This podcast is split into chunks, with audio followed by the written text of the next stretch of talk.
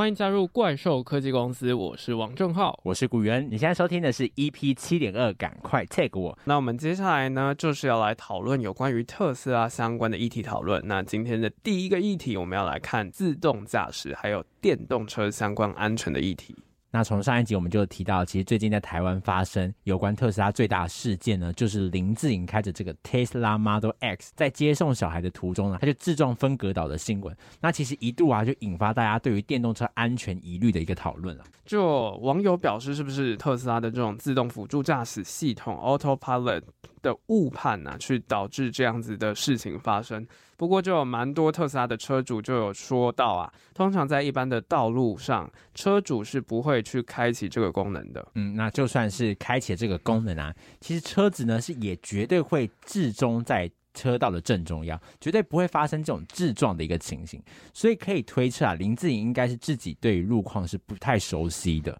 嗯，不过会有这样子的疑虑，也并不是一天两天的事情啦，因为早在美国就有相当程度这样子的案例。就是二零一九年啊，有一个叫做雷德的特斯拉车主，他在从高速公路下交流道的时候闯红灯，撞上了一辆轿车，就导致了车上两个人当场死亡。那根据美国高速公路安全局调查，其实当时车上的 Autopilot 它是呈现开启的状况，但是就令人疑惑啦，既然他开启了辅助驾驶的情况下，为何车辆还会突然爆冲呢？甚至在撞击前连紧急刹车都没有启动。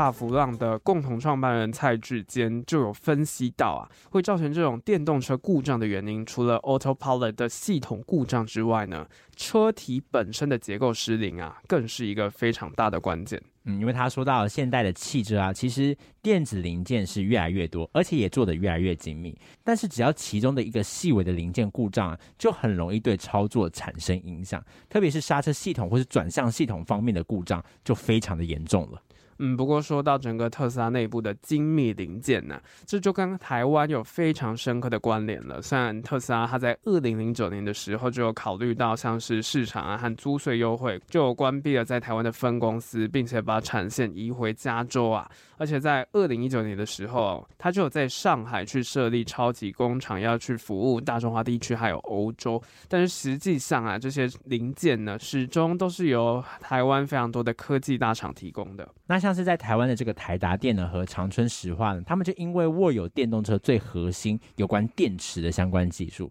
到目前为止呢，仍然是特斯拉往来的大户。你像是台达电呢，它有的就是那种车辆充电设备的技术，他们研发这种超级充电桩呢，也非常受到特斯拉的青睐。也根据他们台达电内部去年的说法，他们公司目前已经在全球销售超过了百万座这种充电桩了。那其实根据估价，其实就是全球每十座充电桩有两个就是台达电生产的。那台达电成功呢，其实也带起许多国内其他的大厂啊，像是和硕啊、光宝这些加入国外的充电桩的一个市场。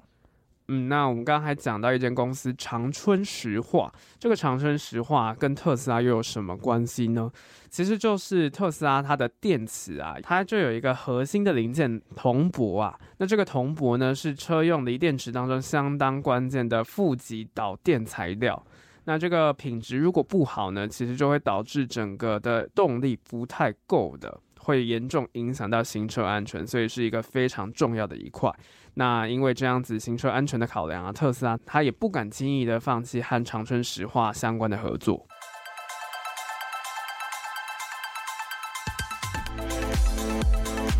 嗯，但是除了前面提到这些电池的技术外，其实台湾在系统内部的晶片啊，车用的一个监控镜头，甚至到轻量化的轮框，差不多啦。这样子零零总总算下来啊，特斯拉有七成的零件啊，都是来自台湾，最后才统一送到上海的超级工厂去进行最后的组装。嗯，也就是说，其实非常多的零件都和台湾有一定程度的关系。那说到零件呐、啊，这个车祸呢，其实有一个对于安全性很大的疑虑，也是来自于这个电动车相关的电池啊。其实就造成林志颖撞车之后，车辆就瞬间起火燃烧了。如果不是旁人把林志颖拖出车坏呢，可能他就已经没命了。嗯，那其实，在过去国外的多起意外之后，也发现电动车在撞车后就非常容易起火，而且这种火势通常是难以扑灭的。一个国外的消防局局长他就有说到，为了要扑灭特斯拉造成的火势呢，其实是会花掉七小时，然后一百零六吨的水才可以把整个火势完全熄灭的。那这是什么样的概念呢？一百零六吨的水啊，其实就相当于他们部门当中使用一个月的水量。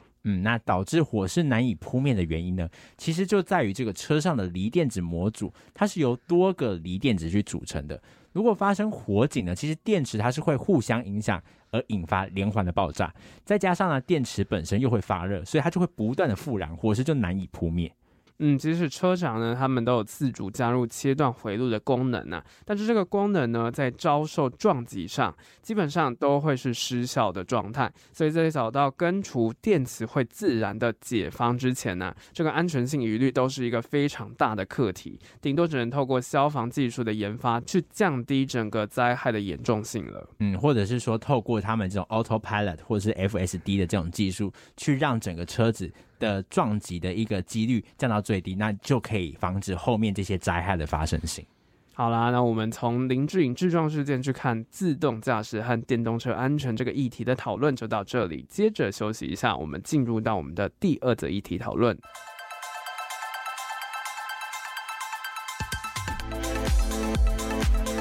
好，接着回到我们的议题讨论。那接下来我们进到我们的第二则讨论，就是说，诶，许多人认为说自动车就等于环保，但是呢，其实不同的学者可能对此有不一样的看法哦。嗯，我们上一集在讲特斯拉的历史就有讲到啊，特斯拉它其实它要推广它的产品呢，就是有讲说它是一种环保的电动车的这种方式嘛。那他就想要触及那些有环保意识的高收入族群，而这背后到底有什么样的环保概念呢？其实他就是会讲说，就是不会产生空气污染，又或者是说啊，使用电力呢，其实是比使用汽油可以减少更多的碳足迹。嗯，不过这样的一个行销手段所传达的概念究竟是不是正确，或者是它其实是部分的真实呢？其实我们可以从不同的学者他的看法来进行一下比对啦。嗯，那首先第一个观点就是说，这个透过使用电力的车辆，它是否可以真的比使用汽油的车辆更减碳呢？在台湾就有非常多人不认同这样子的叙述，因为就会觉得是说啊，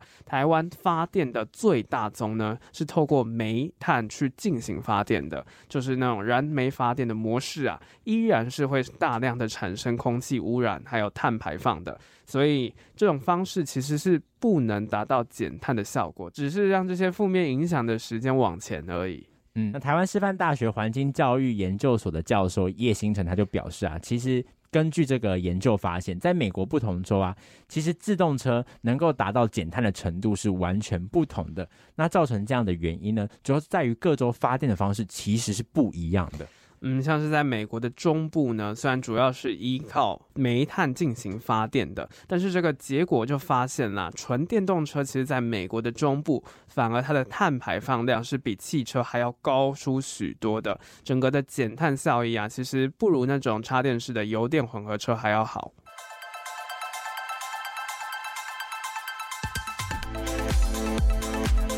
所以啊，如果只是想要透过这些运具，也就是这些汽车啊，或者是这些移动的工具的电动化来进行减碳的话呢，其实是不太足够的。那他就认为说，其实同时还要考虑到当地发电的一个基础的建设。但是就有人反对这样子的论述啦，因为有一个剑桥大学等跨国研究团队就在一个科学期刊的研究就有讲到说，一个国家它发一度电的碳足迹如果是低于七百五十公克的，那如果这个电动车的马达效率是不够好的话，依然呢、啊，电动车它的碳足迹是比燃油车还要低的。换句话说啊，除了印度、波兰等燃煤发电占比超过七成以上的国家，其实全球多数国家以电动车来取代燃油车的话，都是有减碳的效益的。那好像如果在台湾的话，其实发一度电只需要五百多公克而已，所以这样子对比下来的话，其实他们认为在台湾发展电动车是非常适合的。嗯，那这两者的共识就是说啊，在整个发电设施以绿能为主的前提下，电动车是可以达成减碳的。不过啊，就是那种绿电呢，到底要占整个发电量的比例多少才可以有效减碳？其实大家的说法是不太一样的。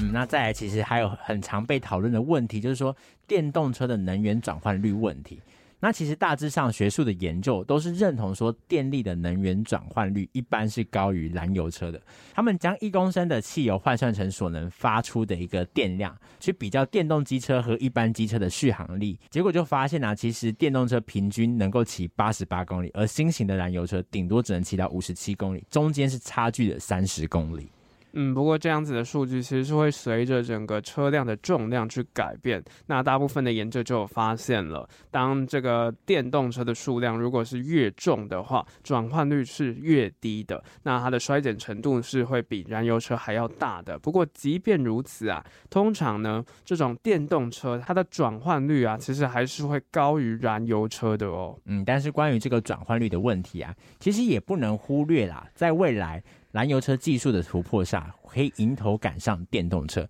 那再来这边也没有办法将长期使用的一个因素考虑进去嘛，因为它就是在一个最佳的使用状态去分析两辆车能够跑出来的一个数据。所以如果是长期使用下来的话，其实也还不知道到底谁优谁劣了。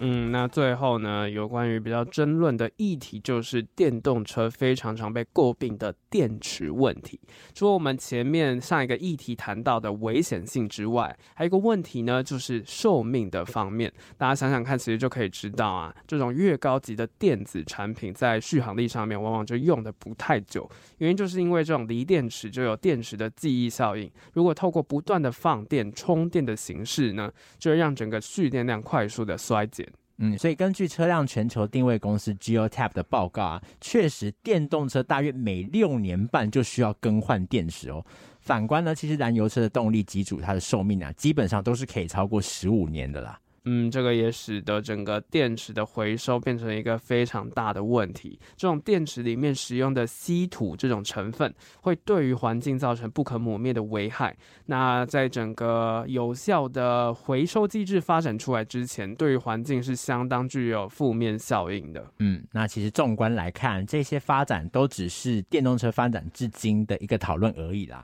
那或许在未来呢，两种车辆在各自技术的突破下呢，其实都可以成为对环境影响极小且功能方便的运具。那回过头来讲，特斯拉这间公司，其实它并不是就只是一间做车的公司而已。特斯拉呢，它其实也是希望这个世界的能源呐、可以变成是那种可持续、可再生能源的一种事业。那这种能源转型呢，更是特斯拉关注的重点。也或许呢，特斯拉可以透过这样子的形式去翻转其他地区绿电还没有普及的问题，透过这样子的形式去改变我们传统运具使用上面的充电问题。嗯，那这边也提供一个小小的思考，就是大家可以想象一下未来的一个电动车，它可能会朝怎么样的一个方向来发展呢？那在这些技术上面的突破之后，你会更愿意去使用电动车吗？还是你仍然会选择使用燃油车呢？那就让大家可以去思考一下喽。好啦，那我们最后就要进入到我们的总结啦。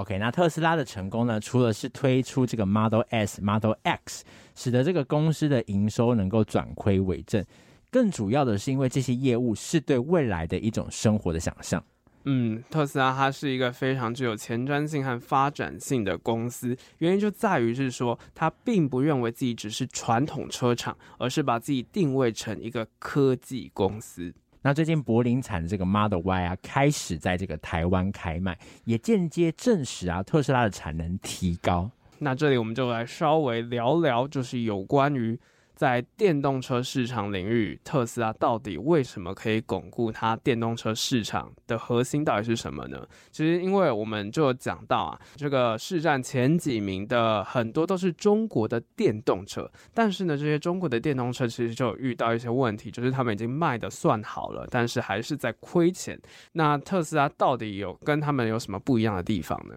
嗯，那其实最关键的原因呢，就在于特斯拉有一种不创新的创新思维。诶，这个听起来有一点矛盾，但是呢，到底是怎么样来理解这件事情？嗯，我们可以从几个面向去来聊聊这个不创新的创新思维。首先呢，特斯拉跟一般的车有一个很不一样的点，就是它的外形十年如一日，它其实是没什么变化的。因为传统油车来讲啊。车型的变化呢，是增加利润的一个非常重要的关键。通常出新车啊，就会改掉那些原本的车型，甚至是提高价格，借此获利。又或者是说啊，这些新功能是会在整个汽车赛事大概三年之后下放到一般领域上面来讲的。不过特斯拉它不是采取这样子的策略。嗯，那它采取的策略呢，是透过迭代的更新，直接透过 OTA，也就是即时线上韧体更新来解决这件事情。所以呢，不是说新款你才能获得最新的服务，而是说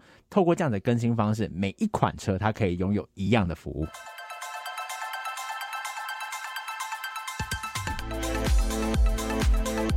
嗯，再来呢，我们刚刚前面说它是科技公司，原因就是因为它还透过了远端科技，让整个修车啊、保养都是透过软体操纵就可以完成的事情，也借此减少相关的维修成本，还有消费者等待的时间，也可以借此去增加整个用户的粘着度。那不过你可能会想说，哎，啊，它不是要满足不同消费的使用情境吗？但特斯拉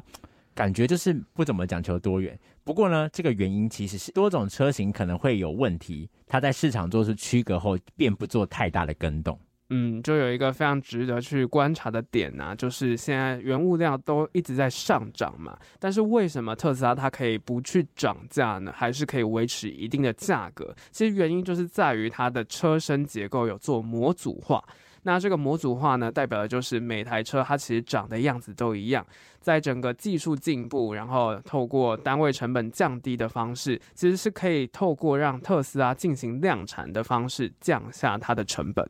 嗯。就好像是这个特斯拉旗下的这些 Model 系列，打造模组让消费者是可以直接认品牌的。那这个其实就是一个品牌经济的思维，没有错。那这里我们也一样可以进行一个思考。我们传统的消费者呢，非常讲求一件事情，就是 CP 值，也就是整个性价比嘛。那特斯拉它反而它做的并不是讲求 CP 值，它讲求的是 VP 值。VP 值感觉就是真的比较少听过哦，大家可能也比较不太了解。那是我们。到底到底什么是 VP 值？那这个 VP 值呢，其实就是一种大众对于整个它品牌提供的服务，它的一种价值感受。因为其实特斯拉呢，它的理念就是说，它与其讲求性价比呢，因为特斯拉认为啊，是否提供价值是一个更为重要的任务，所以它会在 VP 值上面持续的增强它的服务。嗯啊，因为特斯拉它是真的知道消费者的需求。并用这个 less is more 降低单位成本，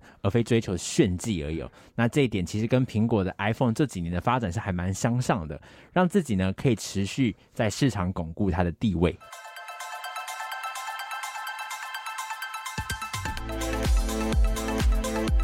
不过，即使特斯拉有这种不创新的创新思维呢，它还是有非常多在技术层面上面遇到的困境，嗯，像是啊，在自动辅助驾驶系统的技术突破上啊，或者是在电池的安全性上，又或者是电池的回收问题上，其实还是需要攻克的。嗯，那这些技术问题呢，其实也有促进特斯拉和中国合作，因为中国当地呢，其实就帮忙整个车辆的生产，而特斯拉则负责推动中国的运具电动化这种数位转型的工作。嗯，那虽然目前特斯拉仍然屡屡打破自己在这个交车的记录啦，但是如果在此时停止研发的脚步啦，迟早其实其他的企业还是会迎头赶上，特别是在中国的这些本土企业，应该是非常想要真的是赶上这个特斯拉，所以如何防止整个企业的僵化，其实是特斯拉最大的一个课题啦。嗯，不过特斯拉的本质是颠覆嘛，就是颠覆了传统产业，所以其实这种企业文化是可以让特斯拉去反思现在他们拥有的一切的。而且特斯拉呢，它是一个非常具有相当程度抗通膨还有抗经济衰退能力的一间公司。特斯拉透过这个产品的讲价，抵消成本的上升，来应对通膨。那至于面对经济衰退呢，特斯拉即时需求有部分衰退，订单还是供不应求，显示特斯拉它还有供给成长的一个空间。嗯，而且不只是只有在车子上面的一些持续的精进啊，这个特斯拉它在电池技术还有生产方面的投入啊，也是一个非常重点的关键。虽然在短期之内呢，它不太能够创造一些巨大的获利啊。但是在长线上，如果特斯拉持续的发展下去的话，这个汽车在产品里程还有成本方面呢，也可以透过这些电池技术的研发，去创造让竞争对手难以追赶上的一个优势。嗯，甚至或许有些竞争对手在追不上的过程，就反而说：“哎，那我打不过你，我干脆就加入你，就促成一个新的一个合作的契机啦。”那还有呢？特斯拉投入锂矿提炼过程的研究啊，很可能也会为那个产业带来崭新的一个气象哦。那这正是特斯拉这间公司得以特别的一个理由，就是巩固能源事业和原物料。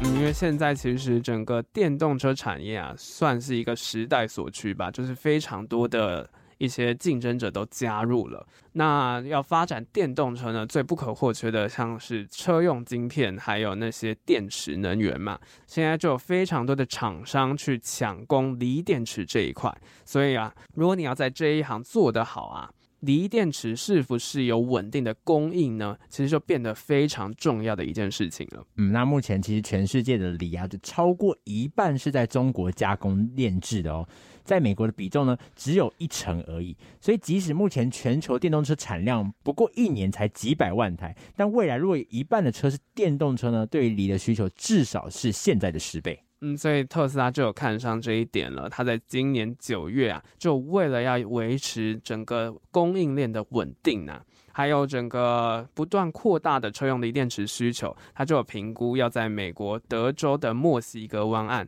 建立了一间是可以提炼氢氧化锂的工厂。那这些氢氧化锂的工厂就可以送一些炼制好的锂，然后直接送到特斯拉的电池厂去。那如果这个提炼厂成功的话呢，将会是北美第一座这一类的工厂，也使特斯拉成为第一家直接跨入锂提炼制造的车商。嗯，这些其实都是让特斯拉和其他传统车厂非常不一样的地方。所以总的来说啊，从这些层面来看呢，其实特斯拉做非常多事情是违反理论的。他很多时候都选择了自己来，就是忽略掉了我们传统上面来讲是说比较利益、分工合作的形式，其实是可以让传统车厂去降成本的。但是特斯拉不这么做，反而它的成果是比原本的解决方案更好的。那之所以会形成这样子的现象呢，其实到底特斯拉之所以会成功，这些背后的因素都值得每个人细细的思考。那关于整个特斯拉的议题的介绍呢，